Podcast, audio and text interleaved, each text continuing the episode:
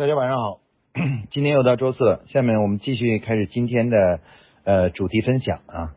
我们这几个周呢一直在分享这个关于产品管理的这个主题啊，我们谈过了关于怎么培养产品经理啊，然后怎么样去呃培养产品经理的技能啊等这些主题。那今天呢，我们来谈一谈呢关于 B to B 企业如何去呃开发进行有效的产品开发啊这个主题啊呃。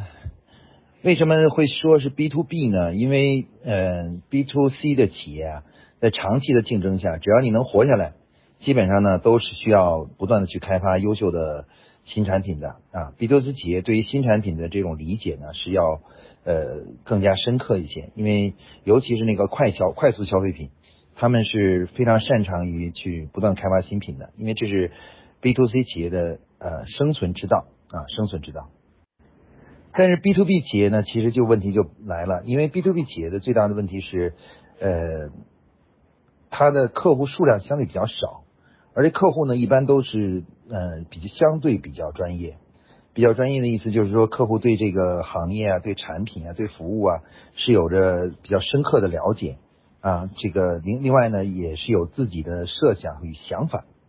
因此的话呢，B to B 企业的话呢，在开发产品中呢，有一个呃观点，就是是说我们不需要开发产品。啊，因为是我们生产什么产品是由客户来给我们告诉我们的啊，也就是说客户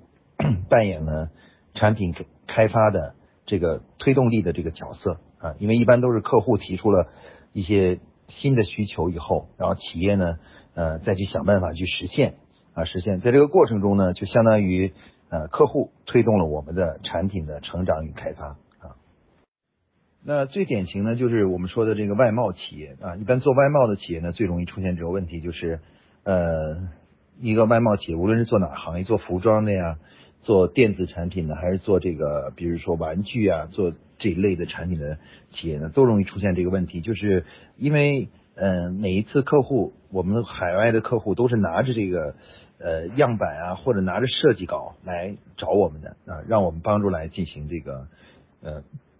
实现和制造。所以说呢，基本上企业就不用自己思考自己去该设计出什么样的产品啊，就等着客户提出要求就是了。那这就导致了 B to B 企业在开发新产品的过程中啊，呃，慢慢慢慢的就失去了开发新产品的这种动力和能力啊。你可以说就是既没有动力又没有能力。啊，没有动力，刚才就不用说了。那没有能力呢，就是你老是一件事情老是不是自己做的，那基本上你慢慢就不会了。那么 B to B 企业到底需不需要开发不断的开发新产品呢？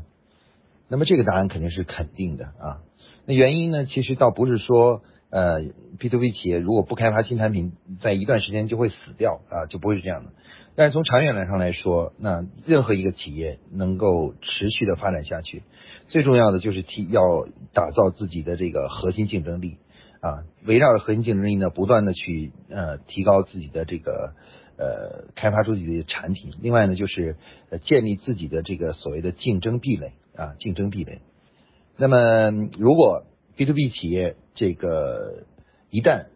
没有新产品的导入的话啊，引入和导入的话，那最后的结果是什么呢？最后的结果就是呃，很快我们就会陷入到。所谓的呃价格战之中啊，就价格战。那到最后呢，其实跟主要是跟竞争对手去拼这个价格啊，靠价格去拿到客户或稳定客户啊。一旦我们价格出了一些嗯无法成本无法降低的话，那基本上呢客户也慢慢就会失去了啊，失去，因为我们没有创新啊。所以从某种意义上来说，呃，对于 B to B 企业来说，产品的创新啊，服务的创新仍然是非常非常的重要的啊。那我们今天就来谈一谈，就是 B to B 企业该怎么样去呃不断的去呃推进产品的创新与服务的升级啊，服务的升级啊，把这个呢作为企业发展的一个持续的成长的一个动力啊，一个动力。那这个呢是呃也是很多很多 B to B 企业现在都面临的一个重要的转型啊，在营销方法和工作方法上的一个转型啊。那么 B to B 企业呢分成很多类型，有的类型呢是客户导向很强烈的啊。比如说有些为政府服务的，那有的时候我们做一些什么建筑啊，或者是规划设计啊，这些呢都是非常依赖于政府的规划的。从某种意义上来说，呃，我们这些人的产产品开发者经常会说一句话，说我不知道该，我没法确定该开发什么产品，是因为呃，我要看那政府是下一步是怎么设设想的啊，怎么样去设计的。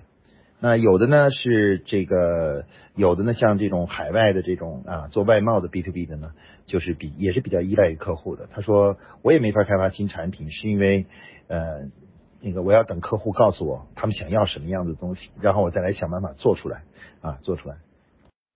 面对这一系列的所谓的困难呢，其实我们如果仔细思考一下呢，我们会发现呢，这些都不是真正的问题。一个企业之所以不能做出新产品，呃，会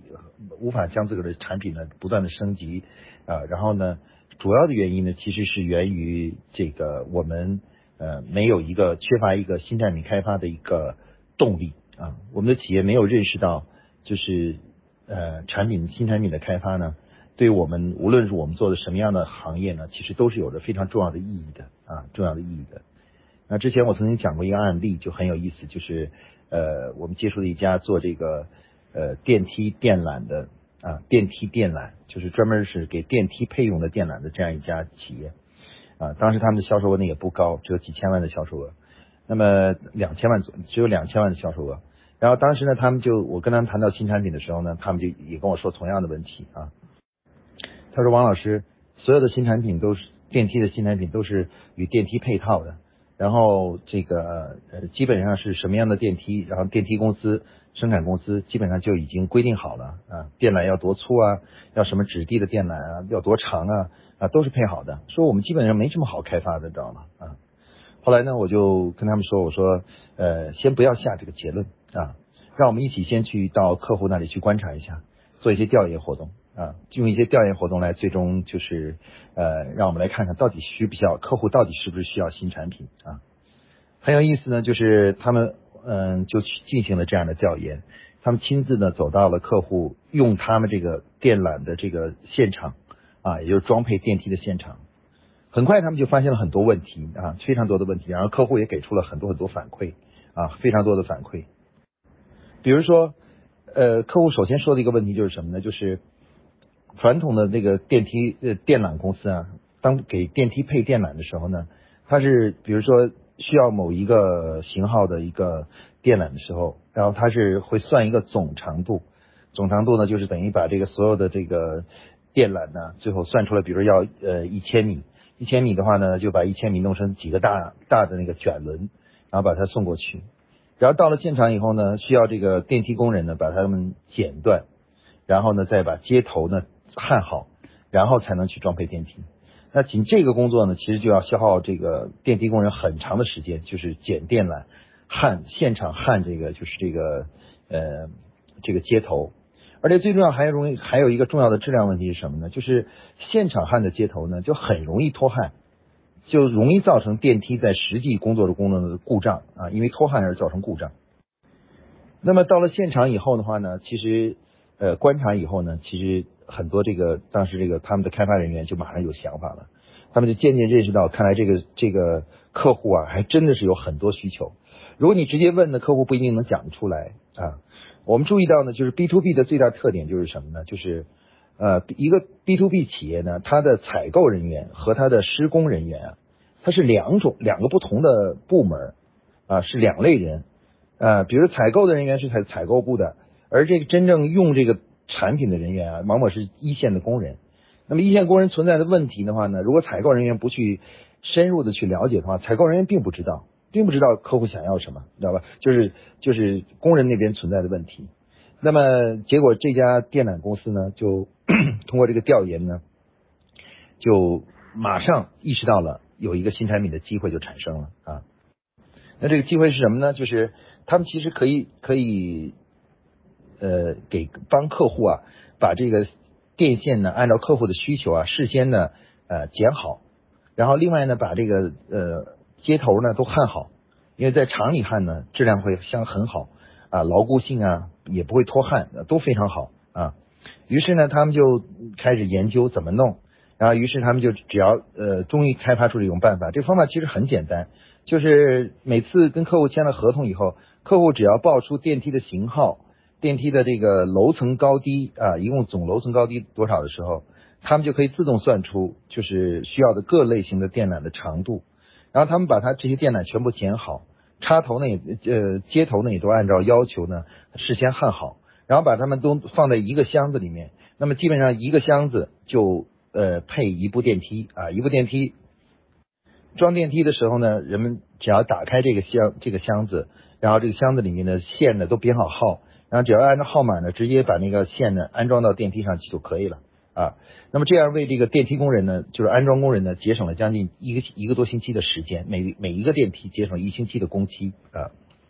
呃，我们可以看从这个案例可以看到呢，其实呃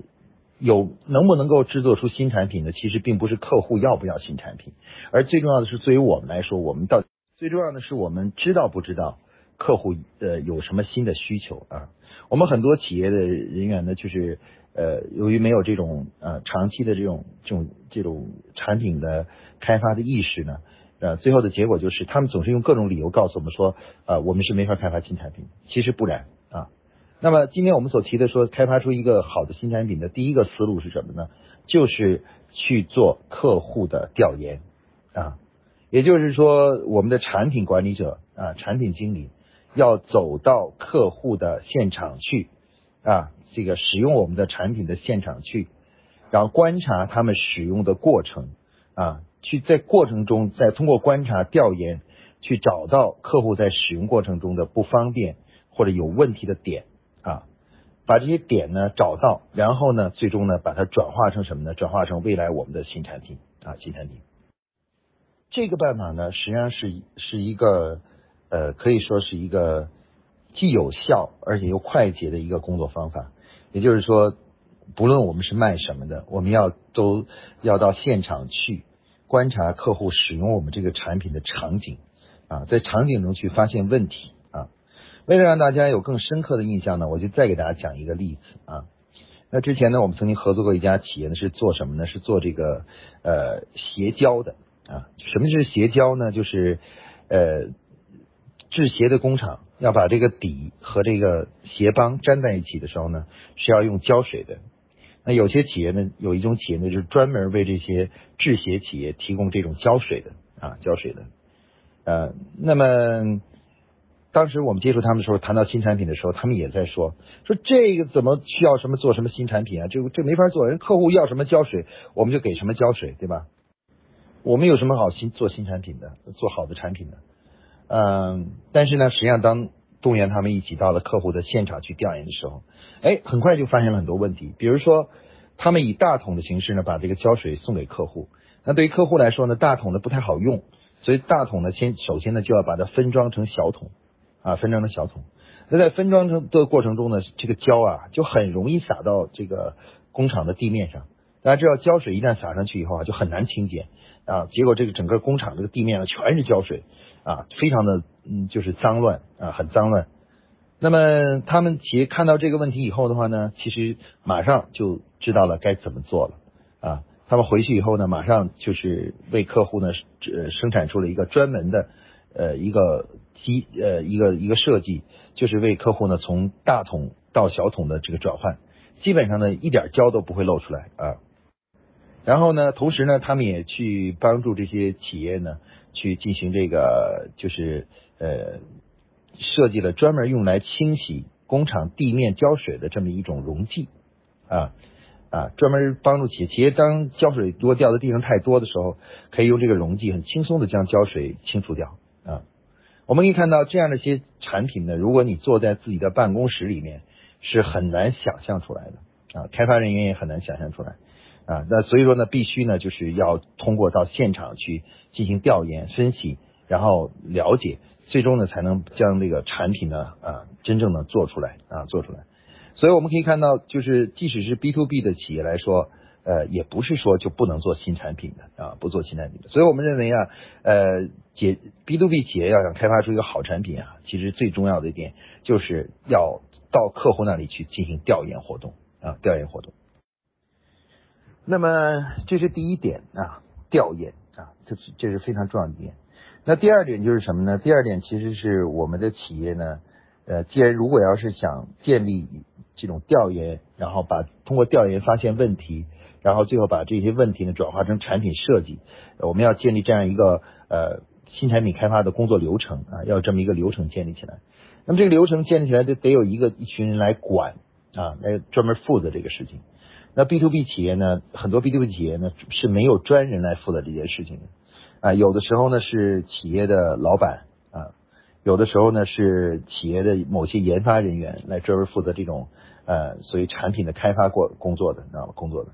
那这个呢，无论是老板也好，还是开发人员也好，都面临一个共同的问题，就是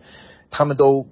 嗯不是专职去进行这个工作的，所以他们根本就没有足够的时间去了解客户。了解客户的现场使用，因此的话呢，最后的结果就是，呃，事实上由于没有专人来进进行这个管理，所以这个这个循环呢就做不起来。所以我们说，如果一个 B to B 企业想去把开发出有竞争力的优秀的产品和新产品上市呢，最重要的另外一个第二点最重要一点呢就是什么呢？就是一定要打造一个专职的产品团队啊。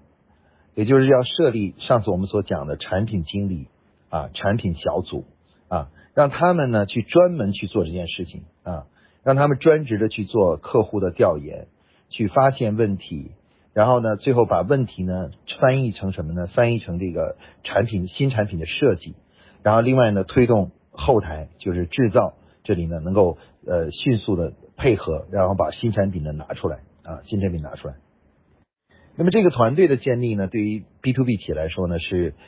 打造产品竞争力的关键之这一步啊。我们说，有的时候很多问题之所以难以解决，不是因为事情本身很难，而是因为组织结构的问题啊。因为就是我们没有专职的员工啊，专职的人员去做这件事情啊。其实事情本身并不难，因为只要是有专人去做，然后摸索一段时间。学习一些知识，然后积累一些经验，很快呢，这个工作你就会做得很好。但之所以我们没有这个工作开展不起来呢，其实很大程度是因为我们没有专职团队。所以对于 B to B 企业来说，如果要打造有竞争力的产品的第二个重要的工作就是成立产品团队啊，成立产品经理和这个产品小组啊，打造这样的呢，而且需要有打造多个，一般来讲都要打造两个或三个左右的产品小组啊。那么这个呢，就是我们说的第二点啊。第二点呢，就是大家要去呃打造一个团队出来啊，打造团队的一个第一点呢，刚才我们讲过，就是说要去走进客户，了解客户啊，从客户的使用过程中去寻找新产品上市的思路啊思路。那么第二个呢，就是要打造一个专职的做这件事情的团队啊团队。那么第三点是什么呢？我们我再给大家提一点，就啊提一点。那第三点呢是。呃，如果我们认为新产品的不断的开发是我们的组织成长与发展的核心力量之一的话呢，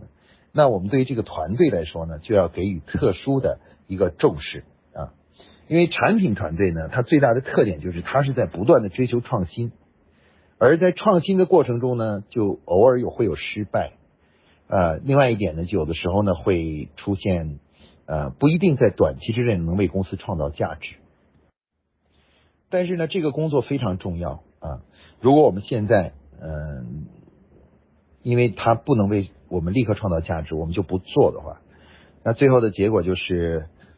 呃，我们为了眼前的东西而丧失了长远的啊企业长远的发展。所以说，怎么解决这个问题呢？啊，其实我们来看一看呢，其实它的核心问题是在于什么呢？是在于。大多数企业现在的薪酬绩效模式，人力资源管理的薪酬绩效模式，都是基于直接的销售回报而建立起来的啊。也就是说，你能拿多少奖金，看你能为公司赚多少钱啊。这是一个非常看起来很合理的逻辑啊。但实际上，从长远来看的话，这个逻辑是一个非常不合理的逻辑啊。因为我们很多时候有些人做的事情，在短时间内并不能为企业创造很大的价值。我们把这样的工作称为叫做战略型的工作啊。那么做战略性工作的人，如果用这个计时的业绩来评价他们的话，就会产生很多问题啊，产生问题，因为他们的业绩是很难用短时间的这个回报来去进行评价的啊。比如说，我们有有我们的企业里面有些人，我们的国家里面有些人是在做着啊，比如研究着这个这个什么火箭，研究着这个航母，研究着这个怎么造桥。那这些工作呢，短时间内在研究的过程中，它其实没什么价值可创造的。啊。那么如果我们用这个以价值创造价值为核心，就是有形价值为核心的这种方式来评价他们的话，他们肯定干不下去的啊。他们的收入会变得很低，而且呢，公司对他的评，呃，企业对他的评价也会很低啊。所以为了解决这个问题的话呢，我们第三个呢，就是要让要保证我们有拥有一个产品团队，而且能够他们能够长期的。呃，有动力的去工作下去的话呢，我们还需要建立一个呃基于呃项目啊，基于工作过程的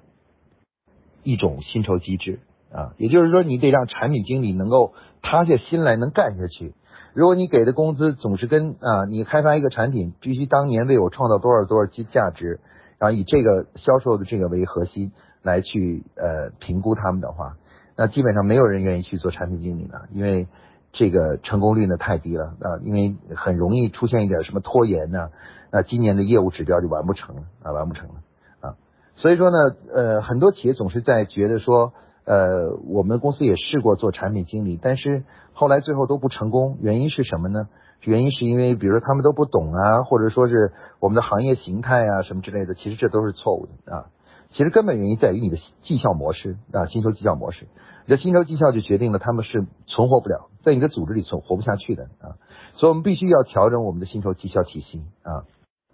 我们要让那些为我们公司做长远的工作、做战略性工作的人也能得到比较满意的回报，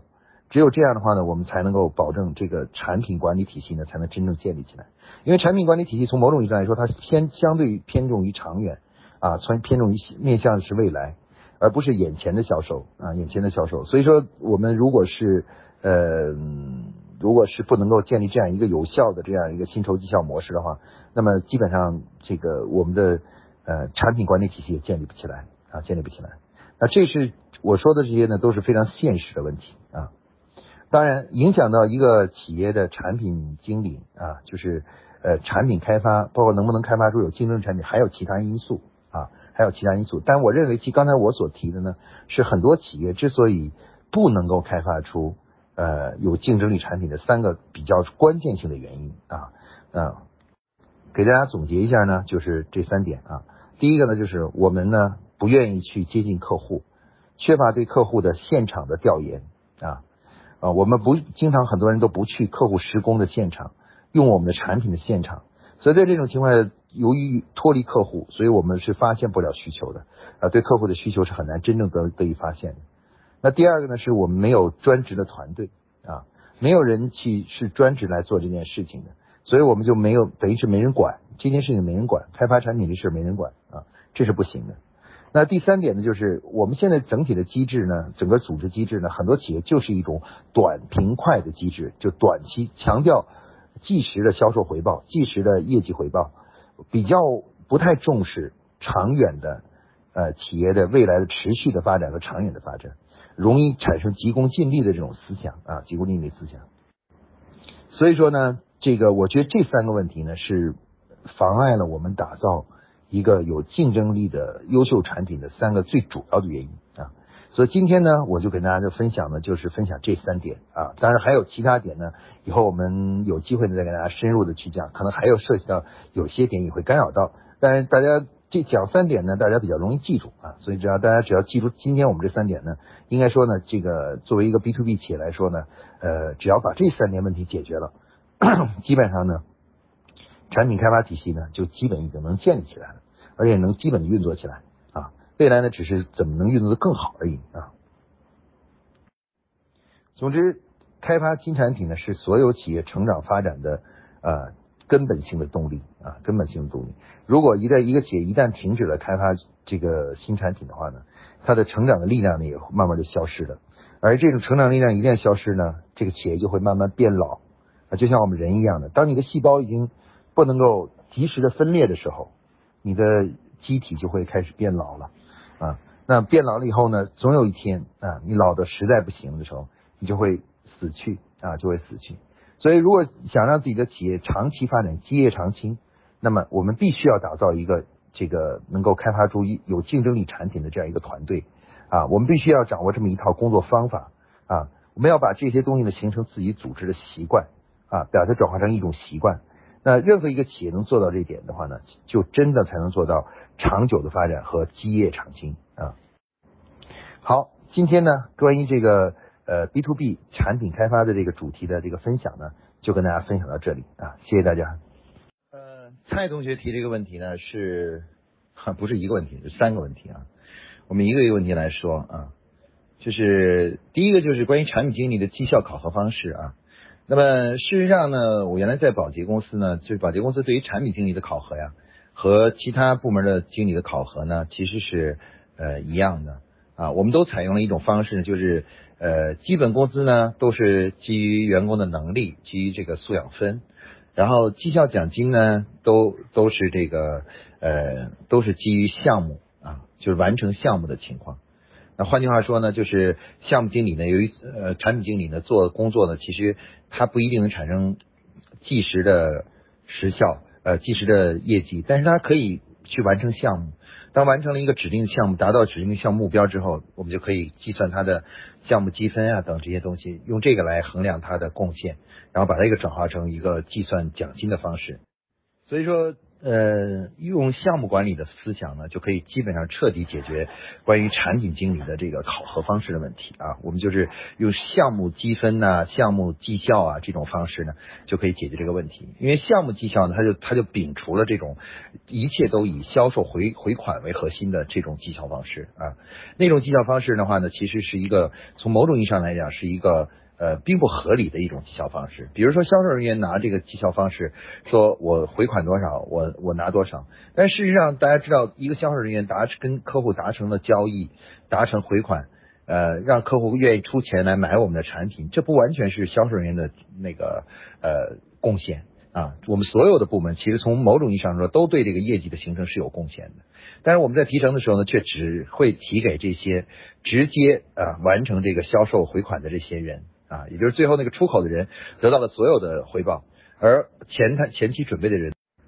啊，基本上得到的很少啊。所以原来那种就是基于销售的这种方式，最终销售这种方式叫做最终结果式考核呢，其实是我们称为叫最终结果啊，就销售就是最终结果。基于最终结果的考核这种方式，从根本上来讲，从理论上，从逻辑上来讲就是不合理的。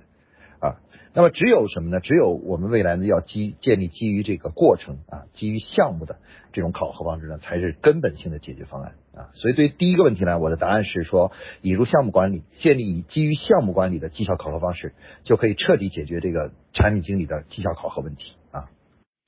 第二个问题呢，就是培养中的项目经理和已经成熟的项目经理在绩效上会有什么差别啊？这个问题也提得很好。呃，一般来说呢，我们在培养中的产品经理呢，我们都把它产称为叫产品助理啊。他们呢都会，他们一般都是刚招进来的一些比较好的大学生啊，一些新人。然后呢，他们会向产品经理汇报啊，换句话说就是向有经验的产品经理汇报啊。那么他们和产品经理之间的绩效差别呢，其实是很大的啊。第一，基本工资就差别很大。啊，举例子，一个新来的产品助理可能基本工资是四千五，基本工资，可是呃一个这个呃产合格的产品经理呢，可能基本工资呢是八千或者是一万啊，一万的基本工资啊，这是这个就差别很大了。那第二点呢是就是呃他们的这个其他的回报也是不一样的，比如说呃产品经理呢，一般来说一旦是有经验的话呢，公司呢会给他。呃，配备这个期权啊，期权啊，也就是这种分红权啊，分红权。那呃，产品助理呢就没有啊，就没有，因为他干的时间太短，级别也不够，所以他们拿不到这个东西。等等，只有等到他们升到产品经理这个级别，而且干的年份达到了以后，才能获得这个期权。所以这样的话呢，待遇上呢也又形成了一个另外一个地方的差异啊。然后另外呢，还有就是产品经理本身呢，其实他的下一步呢，就是会成长为公司的。品牌经理或者是这个市场总监，那晋升的空间呢？晋升的这个呃下一步呢？晋升呢也是比较宽广的一个晋升的呃一个方向和途径啊。比起比起这个产品助理的话呢，要要好很多啊，还好很多。所以说，无论从哪个角度上来说呢，这个呃这一整套的薪酬体系呢，都是保证了就是产品有经验的产品经理呢，会比产品助理呢会呃有相对较高的收入啊，比较高的收入，不会让他们感觉到说啊，好像呃他们的这个就是绩效比比这个产品助理差不多啊，这是肯定不会的啊。那么那至于这个绩效考核模式的话，其实大家都是一样的啊，也都是基本工资加上项目的奖金。项目的奖励，但是一般产品经理呢，在项目奖金中呢拿的会多一些啊，他占的比例会高一些，而项目助理呢可能拿的就少一些啊。那这样的话呢，他们呢从基本工资到这个项目的奖金到期权，对吧？这个差异化呢还是很大很大的。所以说这个呃，但是呢，切不可什么呢？切不可说为了呃让他们不一样。而建立两种绩效模式，就是产品助理是一种绩效模式，而产品经理是一个呃绩效模式，这是绝对不可以的啊！公司管理呢是要做减法，不能太不能做加法，就越来越多越来越多不同的管理方式。我们要做到的是什么呢？是说所有的人在工资收入中使用的公式都是一样的，只不过呢代入的参数是不一样的。刚才我说过了，公式都是基本工资加。项目奖金加这个，比如说年终奖加呃期权回报等等的，都都是这样一个公式。但是呢，这个只不过呢，各自的级别的参数呢不一样啊，基本工资参数不一样啊，然后那什么都不一样。哎，通过这种方式来区别他们的贡献的不同啊，要建立这样一种绩效方式啊。好，这个问题呢就回答到这里啊。那么第三个问题就是关于产品经理的成长周期大概多长啊？一般来说呢，如果是前期经过了认真筛选，就是面试的时候、招聘的时候进行认真筛选，筛筛出来的都是一些呃相对好一点的、合格的这样一些呃苗子的话啊，苗子苗正的话，假如说苗正的话，正常来说呢，一个人从大学毕业啊做产品助理开始，到成为一个合格的产品经理呢，大约呢估计大概是在短一点呢就一年半左右，长一点呢就两年。啊，基本上就可以成为一个合格的产品经理了，他就可以带一个产品小组了啊，产品小组，也就是说，基本通过学习呢和这个呃这个带教呢，大概一年半左右就可以出师了啊，就可以出师了。那么一旦一个产品经理诞生以后的话呢，可以说，呃，他为公司创造的这个价值啊，呃，其实有时候很难衡量啊。啊，我们举个例子，比如说，呃，腾讯的微信。那微信呢，就是当时的呃腾讯中的某一个产品小组啊，在这个开发的过程中提出的一个新的产品的想法，并且呢将它实现了啊实现了。可以说当时在开发微信的时候，没有人啊，因为当时有 QQ 还没有人能够预测出微信将是成为现在一个如此巨大而对这个腾讯公司影响深远的这么一个产品。啊，这么一个产品啊，可以说当时大家觉得就不会是比 Q Q Q 更好一点的一个交交流工具而已啊，交流工具。那么，但是呢，到今天为止，如果我们再反过头来评价微信开发的价值的话，那我想大家都可以可以看到啊，没了微信，我们的生活都都很难进行了，有些生活的工作都很难进行了啊。可以说，微信现在的各就是这一个产品的价值已经是不可估量的价值啊，它是它的使用户数量使用的。各种各的领域可以说是就是已经涉及到可能全世界至少超过一半的人口都会设都在使用这个微信这个动作。那你在当年开发的时候，你怎么能想到这个产品的价值呢？对吧？啊，所以说有的时候我们说我们不能够呃就是呃所谓的就是说用这个算这这种小账，哎，说你看这个产品经理，那他我们给他投这点钱，他能不能给我们带来回报？事实上，你要坚信的一点就是，只要他是一个合格的产品经理，他给你带来的这个回报是远远的大出大于你对他的投入的啊！这一点是我们是一定要企业是要坚信的啊啊！从实践的过程中，我们也发现，产品经理的价值是根本不能用一次两次的产品来衡量的。那哪一天他开发出一一款产品的时候，可能这一款产品就会为公司成为公司的一个主好的产品，从而给我们带来可能十年二十年的回报，知道吧？啊，累计可能几十个亿的回报都有可能啊。那你说我们是怎么我们怎么评价它呢？对吧？所以我们一般来讲呢，我们是只是坚信啊，只要我们认真的培养产品经理，产品经理只要能够合格的话，他一定会为公司创造价值，而且创造这个价值是远远大于我们对他投入和培养的这个价值的啊。这是一种信念啊，这个是需要信念的啊，没有这个信念是不行的，而这个信念也是在实践中慢慢慢的被证明的，是对的啊，就是产对产品经理的投入是最有价值的投入之一啊，企业最有价值投入是在人力资源方面最有价值投入啊，给他们高一点的薪酬和有吸引力的一个薪酬体薪酬的包，那么对于企业来说是非常划算的，因为他们一旦开发出一个优秀的产品以后，那优秀产品将给我们带来的东西不简简单单是一点点销售啊，它有的时候会。会带来我们企业翻天覆地的改变，知道吗？翻天覆地的改变啊，就为我们企业又开拓了一个新的空间，知道吧？所以从这个角度上来说呢，产品经理这个东西呢，我们要把它变成一种信仰，就是培养优秀的产品经理，就是企业培养企业的未来啊。好，对这个问题的回答呢，我就给大家解到解答到这里啊。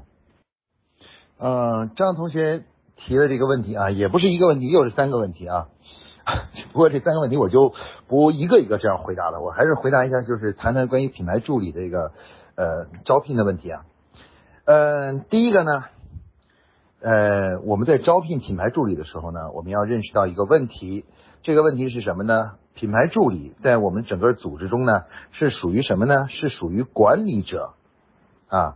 是属于管理者，所以我们在招聘的时候呢，要运用管理者的招聘方式来进行招聘啊，这点你要注意。啊，就是招聘品牌助理，不是看他，比如对品牌知识懂多少啊，经验有多丰富啊，什么之类，这都不是最关键的。最关键的是从管理层面上来讲，他是不是一个合格的管理者，有没有管理潜质啊？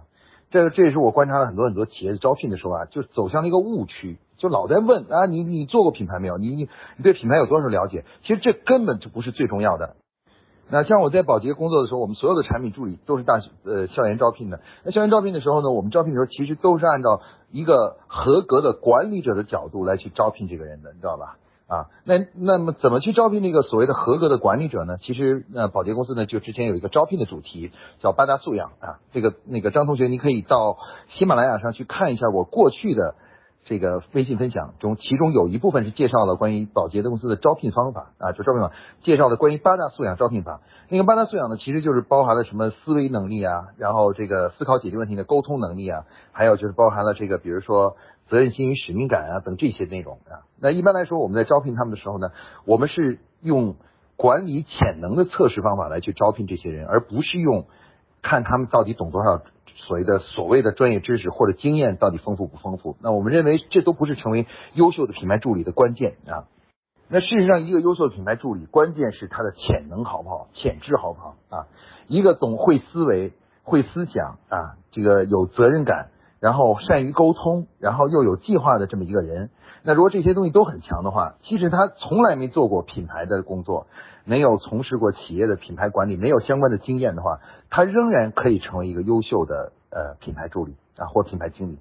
但是有如果一个人，假如这些东西都不具备，而只是在某家企业混了几年，在里当了所谓的市场部里头当了个品牌的一个什么助理啊，或者是有的时候是一个设计师啊啊等等这样的，然后说自己是呃会做品牌的，你千万不要相信，那是不可能的啊。